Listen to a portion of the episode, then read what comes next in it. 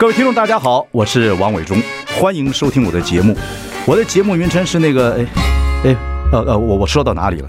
对对对对，我节目就叫，哎，我说到哪里了？很高兴跟大家见面。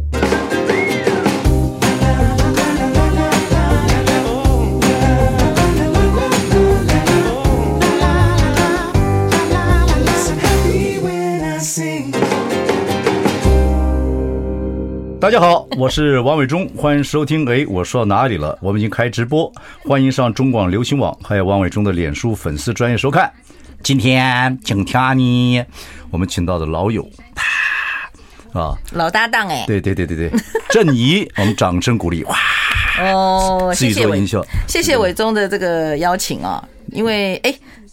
你想到我了，真不赖啊！什么话？什么话？什么话？啊！我们反正因为我刚做广播没有多久，我就回来做广播没有多久。嗯、我好像是四月还是五月时候开始做。对。然后呢，有这么一个时段，我就下班时间来服务一下大家。那后来又碰到我要去美国，嗯啊，一一段时间。然后呢，现在才刚回来，所以哎，老朋友见见面。你上次不是听到我跟你们那个以前同事大头聊天吗？是我老板呢，陈富明啊，他是、哦、他看起来你像老板，他不像。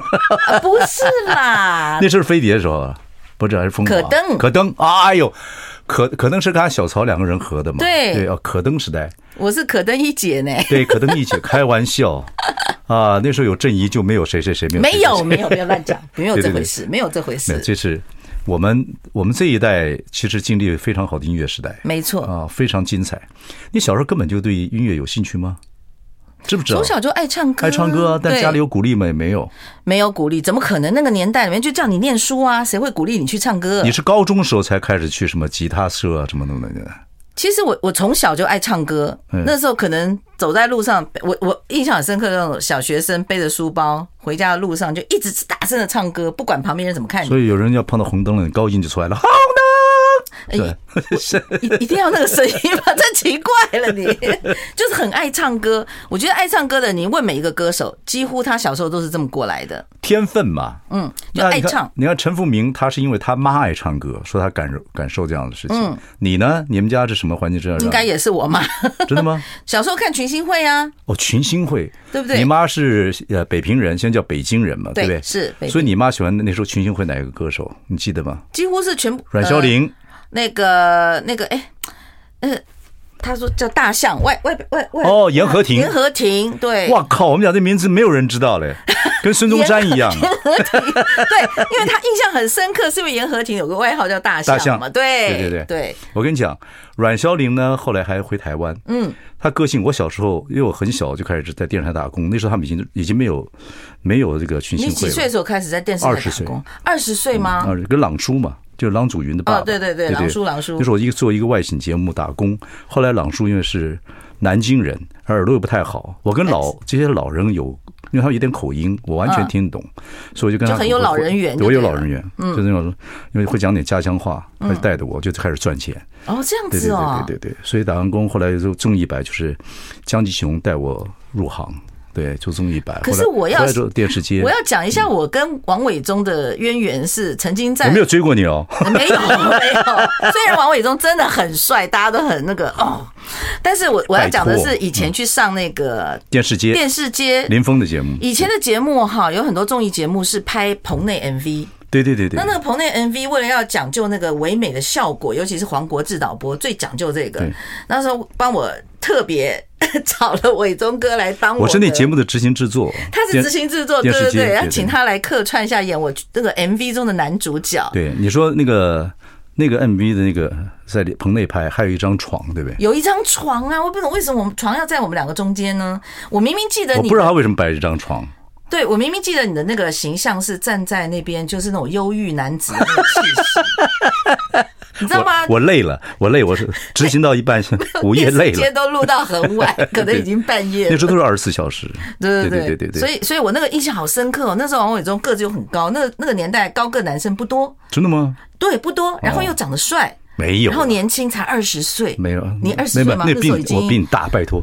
那时候我已经当完兵回来做，那是我第一个回回到电视圈，当完兵回来，那个时候不是很多都流血吗？那个时候大概是民一九七二一九呃民国七十一二年，民国八十，那我一九八一八二，那我刚刚推出小雨来的正是时候，也是一九八一年推出嘛，差不多那个时候。八二八二，对呀，嗯，八二的时候我做电视节嘛，你看，对，所以那个时候也是那个。真的是有够帅耶！八二时候二八二时候才多少？二十七岁，二十七差不多。那个时候我大概是二十二三岁吧，这样。二十二十七岁，对，已经开始做制作人了，就是。对。然后就在那边，但是还是有忧郁男子的气息。装的啦。哎哎，是黄国志导播说你要看起来忧郁一点。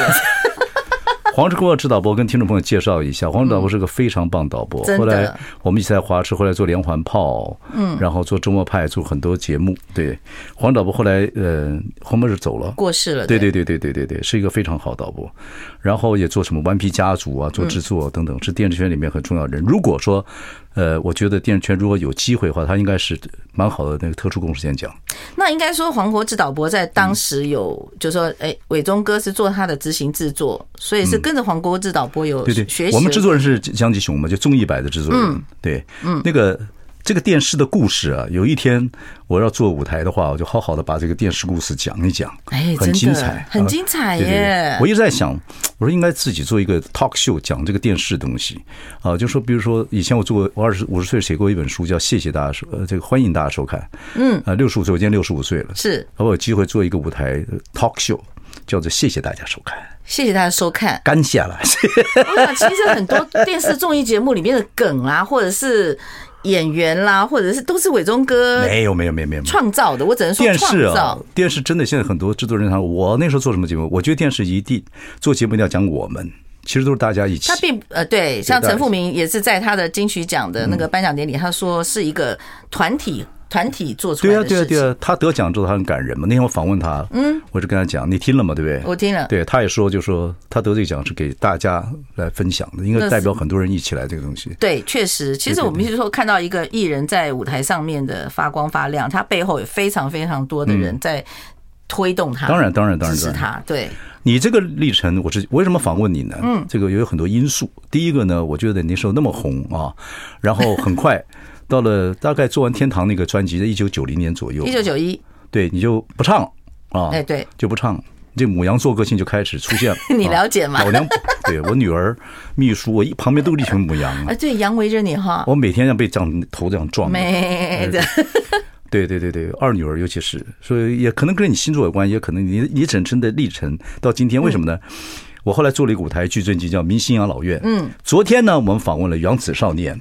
原子少年，我看我有看哦。原子少年，然后呢，今天我们访问这个乘风破浪的阿姨郑怡，没没有乘风破浪过，妹妹，我觉得你自己很有主张啦，嗯，对对，很有主张。你是台大历史的嘛？对对。我觉得你很有主张，这个是很难得一件事情。我们的圈子里面的人，包括很多年轻人，可能现在也进圈子了。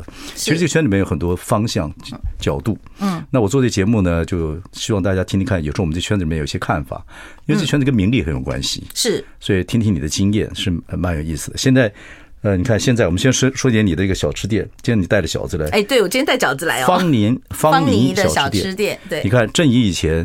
我觉得年轻朋友如果要知道郑怡以前有多红的话啊，他的歌我不管是哪一首乐琴也好，心情也好，歌小雨来正是时候也好，你要知道他的歌有多好，然后高音有多好听。那个时候，那说回来，现在你可以自己做个小支店，偶偶尔唱唱民歌，这个这个过程很，我觉得不容易耶。就台大历史系，台大人又骄傲。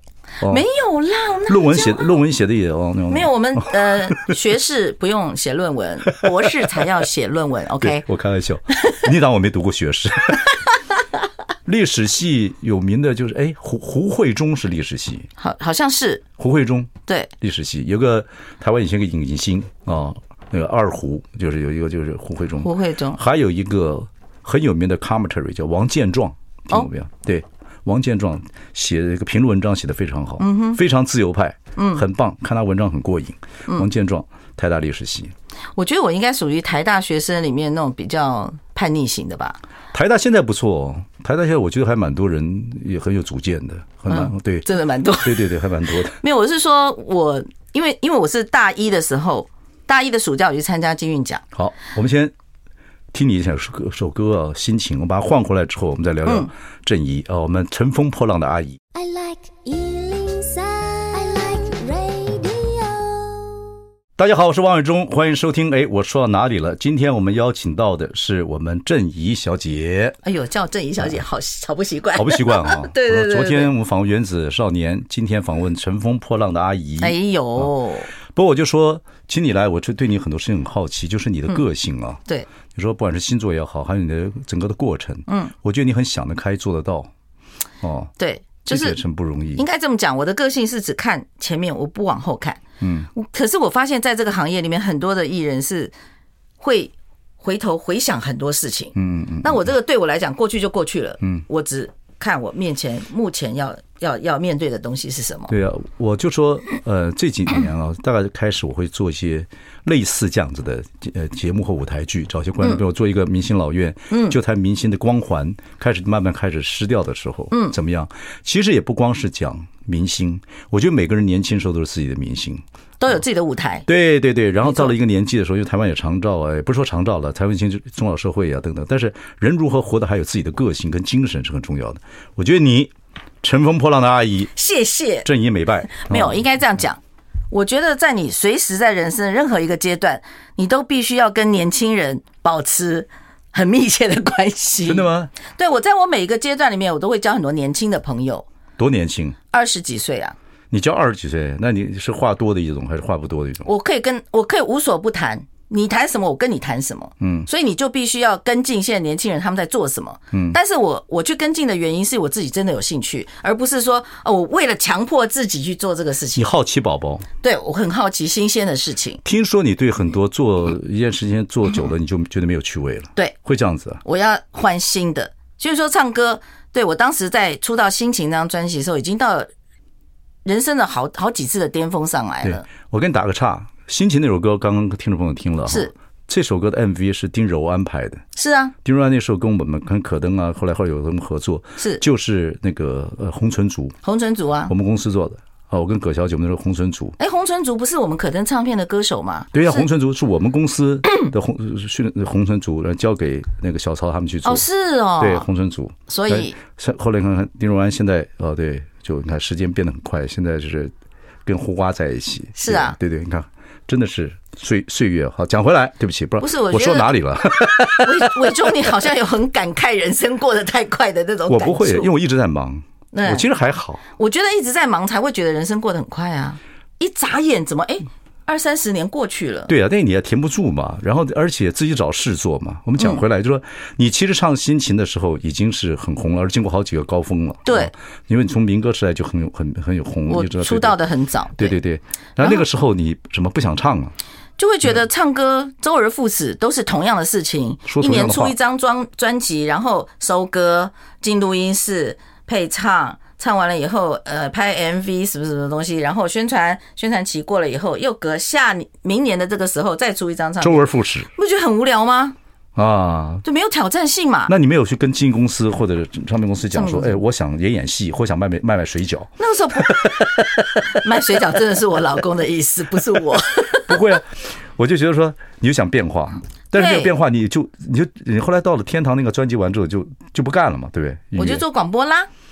那就整个音乐就就停到那个地方。因为我在我当时在大概出道离家出走那张专辑的时候，我开始做中广的节目《奇异世界》。嗯，然后做了一段时间，我发现，哎，我从小就有一个想做广播的梦。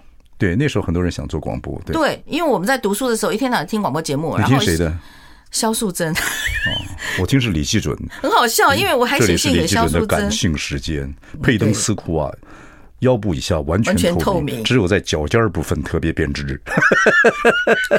你还记得那段 那段词？哎，那时候为什么广播那时候红？要跟听众朋友介绍一下。对，那时候广播是一个很好的陪伴，而且广播是一对一的传播。广播人不好做，美国所有好的主持人都是广播出来的。OK，然后呢，那时候我们都联考嘛，对啊，联考就要试就要听广播，要不没有人陪伴，太辛苦了嘛。其实根本就没有在读书，都是在听广播。没有，还是很重要。你没读书，你考上台大历史系，台大历史不容易。欸、这个好讲回来、啊，我们不要讲这个东西了。好，对，然后就说到说你对很多事情，我就去做广播了。嗯。然后我发现小时候有广播梦，哎、欸，我终于可以一圆我的梦。嗯。于是我就觉得我很，然后很多人都在旁边讲，让母羊座有一个事情就是积不得。嗯不能被不能被激哦，旁边的人就说：“哎呀，你们这些歌手啦、明星去当主持人都是玩票的，做不久。嗯，所以我跟你拼了，对对对，一拼我就做了十四年。”对，哎呀，真的十四年。后来我做中广男人，我们还常碰到。对，我们常常在中广大厅碰到。我也喜欢广播，我觉得广播现在广播还有影像。你像广播光有声音的话，声音是有想象力的，而且仔细听别人说话，你也可以仔细说话。现在也会被被打乱到一些东西。哎，我以前做广播的时候，其实有受到伟忠的影响。哎，真假的？真的。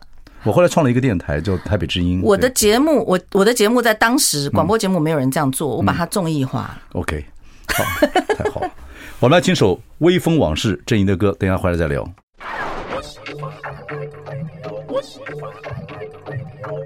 好，六点到七点，咱们好好聊聊天儿啊！我是王伟忠，欢迎收听。我说到哪里了？今天我们说到郑怡，是啊。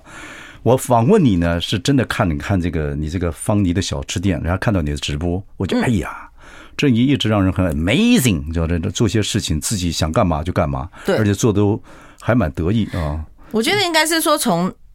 中年之后吧，嗯，在年轻的时候，我们还是有偶包，就是哦，偶包要怎么甩呀？你怎么甩掉你的偶包？开玩笑，郑怡那个时候，对不对？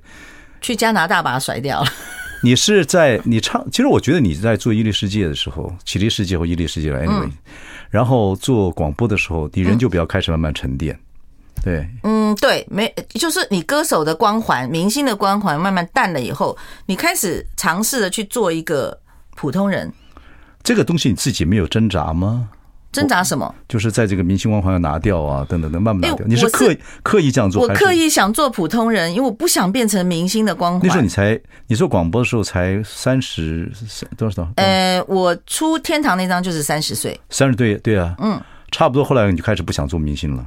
是吧？在之前就不想了，没有。其实也不知道是不是自己当时的那个年纪，并不是搞得很清楚。你为什么不想当明星？所以俩小孩原子少年来，我就跟他们讲说，我们这行啊，就是开你会开始到一个阶段会长眼睛，身上会长眼睛哦，就发现很多人都在看你，嗯，就开始开始就不自在了。对对，要做的表里一致是非常难的一件事，很难，那是个哲学。所以说，你是你是不想做，为什么？不想做，因为好唱歌是我爱的，没有错，但是。唱歌随之而来，你成为明星之后的那些包袱跟压力，是我不喜欢要的。哦，可是没 OK，这个是很多人不了解了。嗯，压力很大呀，那时候就是也是身上长眼睛，对不对？你觉得很多人在看你，等等。也不是不是怕看，而是会你必须要好像要表现的很好，或者说没有缺点。哎，对对，然后再加上我台大毕业的，人家对你的期待是你应该是最 perfect。对不对？你从最高学府毕业，你应该是表现最优秀的。但是人不是十全十美，我一定有缺点。嗯，那这个时候我的缺点该怎么办呢？这个这个我们就没有感觉，我是一看就有缺点的人，缺点一大堆。第一个都是减肥都不成功。不是我说我了，我说嗯，OK。所以你真的会有这样的心理压力？有心理压力，折磨你到什么程度？嗯，就是。都不想出门嘛，就不想。有点忧郁啊。因为没也没有到忧郁的地步。你的个性应该不会有忧郁。我不会。对。那那时候你跟谁倾吐这些事情呢？你妈妈？家人会不帮帮你？你其实我那时候没有搞得很清楚，到底是为什么不想唱歌？不哦，不舒服。我我找到一个理由，就是说，因为周而复始在做一样的事情，那所以我不想再做同一件事情了。我换一个方向，我仍然是从事音乐工作，但是我做到幕后去。嗯。做到幕后的时候。哇塞，豁然开朗！因为你来上班的时候不用化妆，也不用面对媒体，那时候没有这个直播嘛，哈，没有没有没有，对，不用面对媒体，你你可以你可以穿的很轻松很随便的，你就可以来上班，你不没有任何的压力，就恢复到你的身高啊！以前在电视，以前我也没有穿很高的鞋啊，现在穿的反而比较高哎。这话我被你骂死，OK？没有，我没有在怕你。开玩笑，开玩笑，没有看开玩笑，抱歉，抱歉。我要讲回来，就是说，你真用十四年时间做广播，嗯，哦，所以那是你最愉快的日子。哦，那真的是非常愉快，因为在这十四年里面，我又结婚了，又生小孩了，对，所以人生很多大部分的事情都在这一段时间就度过了。工作有趣，也不是那么累，但是又可以吸收到很多东西。一直在换呢，节奏很好。我当时我的广播节目是一直换单元，一直换单元，对对，就跟综做做综艺节目一样。对，我就像在做综艺节目啊。然后生俩儿子，你是因为孩子的教育才去加拿大的吗？呃，因为当时我们就移民去了加拿大，然后刚开始也是当空中飞人飞来飞去，后来我觉得家庭不应该是这样子分开的，嗯嗯，你就你必须要有所取舍。对对对，就决定去了。对，对不对？就把台湾所有的工作辞掉，对，就直接飞去了。加拿大那那个全部都设定好了，那天那一天晚上，说要说从此以后我要在加拿大跟台湾断绝很多关系了。以前还是民歌手，也做过名主持人等等，那个心情怎么样？那天晚上，That night，how's about that？呃，那个晚上我不记得，但是我记得这是一种形容嘛。对，OK，上飞机的那一天，我真的是从台湾哭到加拿大去，十几个小时。一直哭，旁边的人已经不知道我发生什么事了。他说：“你小姐，你还好吗？”我觉得那时候心情是很微妙的，很乱，就是你已经要进入另外一种你完全不知道的一个环境。嗯，我怎么有这么大的胆子？嗯，那时候我在想怎么做到。嗯嗯嗯嗯，害怕，当然，然后不舍。加拿大还好，加拿大人比较不 racist，比较没有那什么种族歧视等等等等，还是有啦。对了，看不。我问过他们，他们说看不出来。他放在心里，你说对了，放在心里。我老公都会告诉我，那个人他有种族歧视，他只没说出来。对对对的。其实种族歧视到哪里？我们老老中啊，我其实也有种族歧视，我们也有，也有，也很严。对对对，我们给每每一个国家人都取外号啊。哎，对，对对对对，那个东西的心情，其实但是那时候你看，你要从一个明星或别人都认识的正义，嗯，然后到一个陌生的环境，虽然很多人谈过这个问题，可是明星真的在那一待，你后来待了多少年呢？十五年。对呀。不容易啊！好，我们休息一下。今天再下的歌叫什么？敲痛我的心啊！哎呀，真的敲痛了。OK，来。I like 103, I like radio。大家好，我是王伟忠啊。我们聊聊天儿，访问的是郑怡。是郑怡呢，现在是斜杠人生啊，又又做直播。要在最近要参加个民歌演唱会，对，什么时候？呃，是在八月八，今天是呃，我们是现场节目嘛，所以在下个月的十四号，我们会在高雄巨蛋，然后二十八号在台北小巨蛋，两场，两场，OK，然后是叫做。二零二二民歌嘉年华，OK，每年都有这个民歌的这个演唱会。这一次的比较不一样，因为他开在呃在夏天，在暑暑期，所以他希望是一个嘉年华的感觉，就是欢乐的、开心的。只要各位呃先生小姐不需要穿泳装上场就好。呃，应该没有那么裸露。民歌到时候还是蛮感人的了。对，每一年虽然办，但是还是很多地方很感人。对对对，还有时候还有一些老朋友回来啊。对，听说。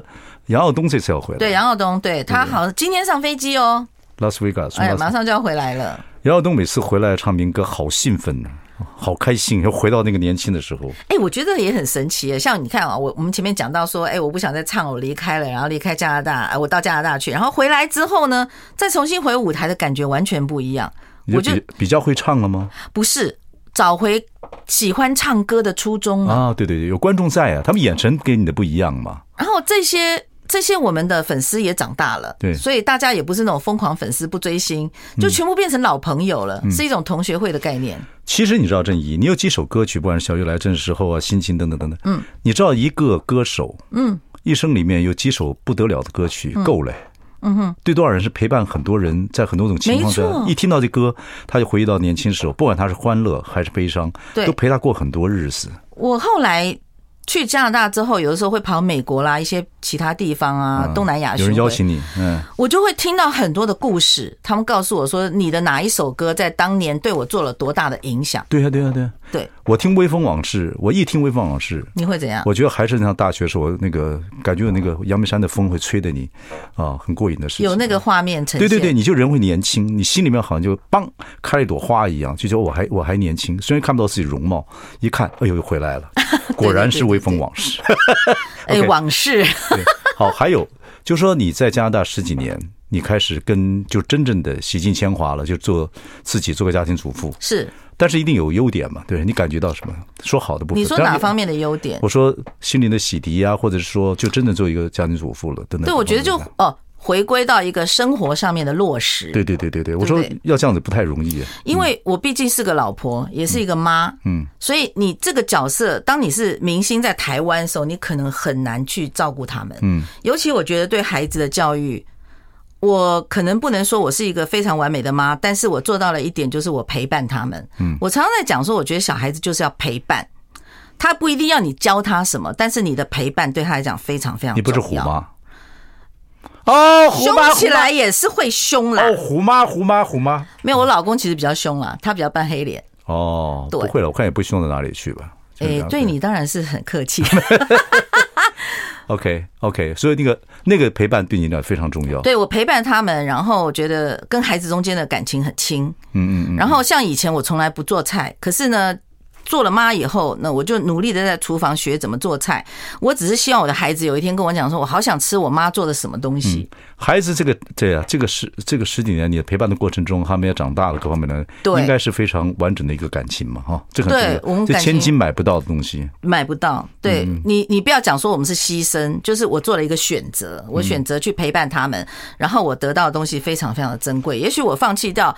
再去成名啦，或者去诶，也许我那时候去中国大陆发展，也许赚了很多很多钱呐。但是孩子们的亲情是买不到的。可是人人其实不，如果人好好自己相处不有问题，就怕比较。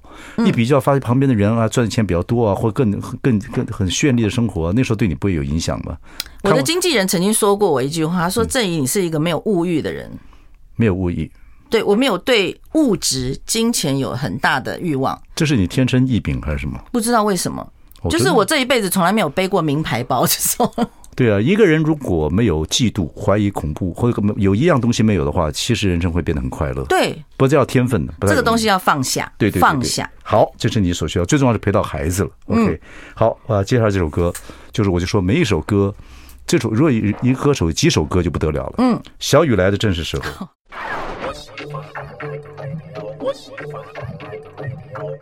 大家好，我是王伟忠，欢迎收听。哎，我说到哪里了？开播以来第一个在半途上厕所的振仪。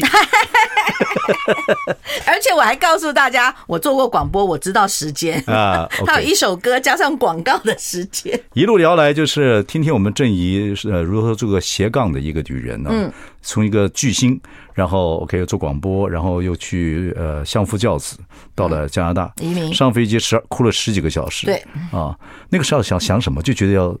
我还想什么那个问题？好舍不得我的朋友哦。啊，对对，要舍掉一个从小长大的地方，一个熟悉的环境是不容易。然后去一个陌生环境。然后你们孩子也长大了，在那边待了十几年啊，孩子也读大学了，各方面。大学毕业。对，那你就什么时候决定回来的？就彻底回来？哎，我跟你讲，啊回来过吗？嗯 嗯。回来的那一年是三月的时候，还回台湾来唱了一场民歌演唱会。我那时候还没有想要回来。几月？几？那是几年？哪一年呢？二零一八。哦，就是三四年前嘛。对，二零一八。嗯，然后呢，回去加拿大之后呢，五月，我跟我老公说我要回台湾。我要回台湾。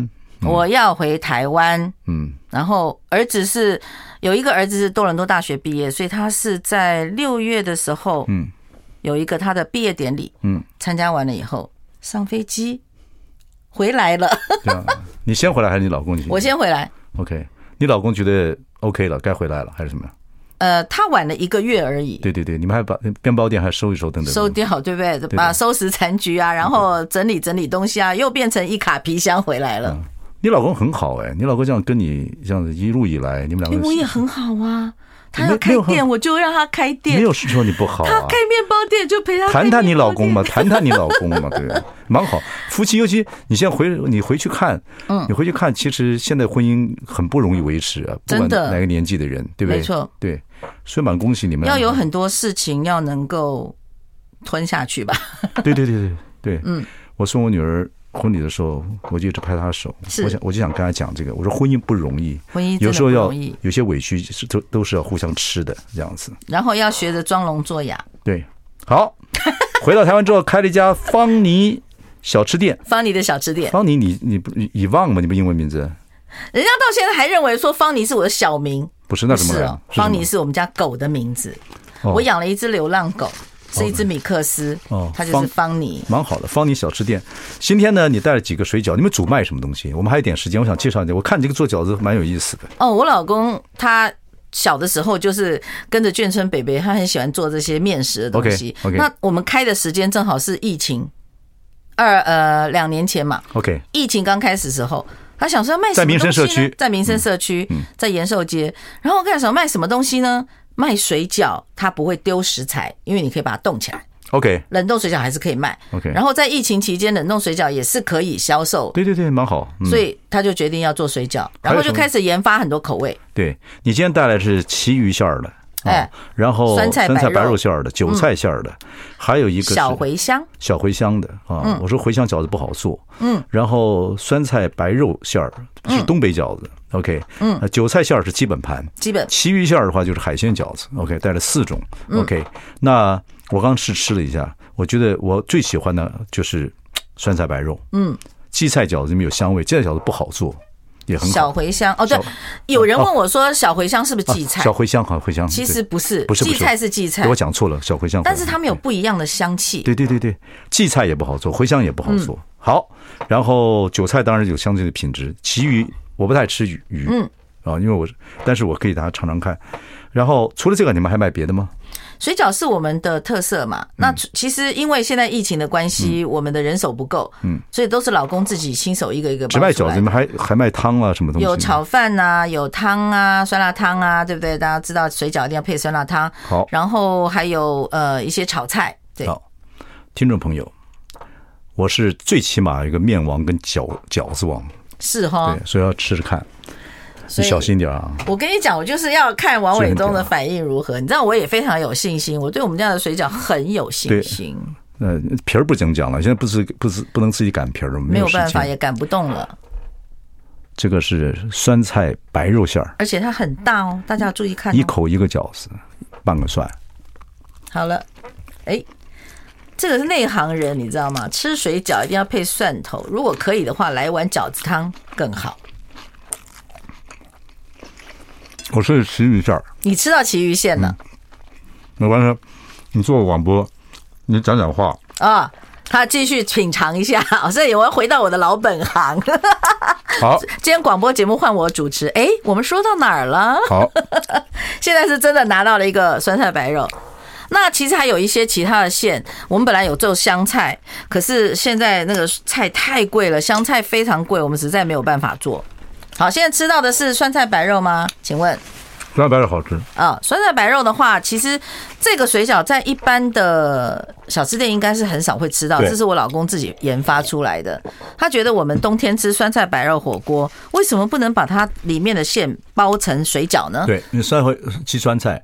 听众朋友，如果去这个我们的芳林小吃店，呃，酸菜白肉最好现场吃，嗯，最好现场吃。对，然后呢？韭菜馅儿，韭菜馅吃吃或者是小茴香，你可能吃到小茴香哦。没有，好，小茴香或韭菜，哦，这可能是小茴香。这是小茴香，韭菜，韭菜是这个，对对对对，韭菜是这个。大蒜，听过吧？然后还有那个韭菜，我们还有做韭菜虾仁。其实韭菜跟虾仁这两样东西是一个非常壮微妙的组合。Conflict，对，冲突是美感。韭菜虾仁要吃新鲜的，非常棒。对对对，然后我们的虾仁也不是那种泡水虾仁，对，是很大颗会弹牙的。对，所以呢，那个机车老公呢是非常坚持，什么东西要真材实料。所以说真的也没什么太多利益。听众朋友，吃韭菜馅最重要的，嗯，吃完之后看看牙齿有没有粘在上面，粘在上面，混难混难看，混难看。哎呦，好好，韭菜韭菜馅儿。我说了，这个吃饺子不吃蒜，如同吃晚饭呢。对，好，最后一个，好，好，我们就吃这个，这个小茴香，小茴香。这个伟忠刚才讲说小茴香的馅儿不好做，嗯、那那我今天想请问一下一下这个吃水饺的这位先生，那你觉得小茴香到底它好吃在哪儿呢？你因为他说不好做嘛。茴香或荠菜饺子是一样，它的香味很重要。嗯，那有些人不习惯。嗯。啊，吃茴香或吃荠菜吃不习惯，我觉得味道很重，这样。我因为我们是吃蒜，嗯，然后那个东西撞也是冲突，嗯，对，冲突起来之后就哎，茴香有它的香，茴香像个温柔的乡下丫头，大蒜像个东北的老汉，两个撞在一起，故事说不完。哎呦，对，你是你不吃蒜的吗？那就不知道吃蒜。没有，我就在想说这个画面，一个东北老汉跟一个小丫头说故事，说故事，说故事。对对。其实我觉得伟忠讲的没有错，很多的事情我们都在说故事。对。啊，不管我的歌曲，一出舞台剧，嗯，或是我们有一场演唱会，其实都是很多的故事。没错。好，今天我们非常高兴，请到我们这个乘风破浪的阿姨珍妮来聊天。饺子也好吃，下次再聊，谢谢。好，我老公跟家人好，谢谢。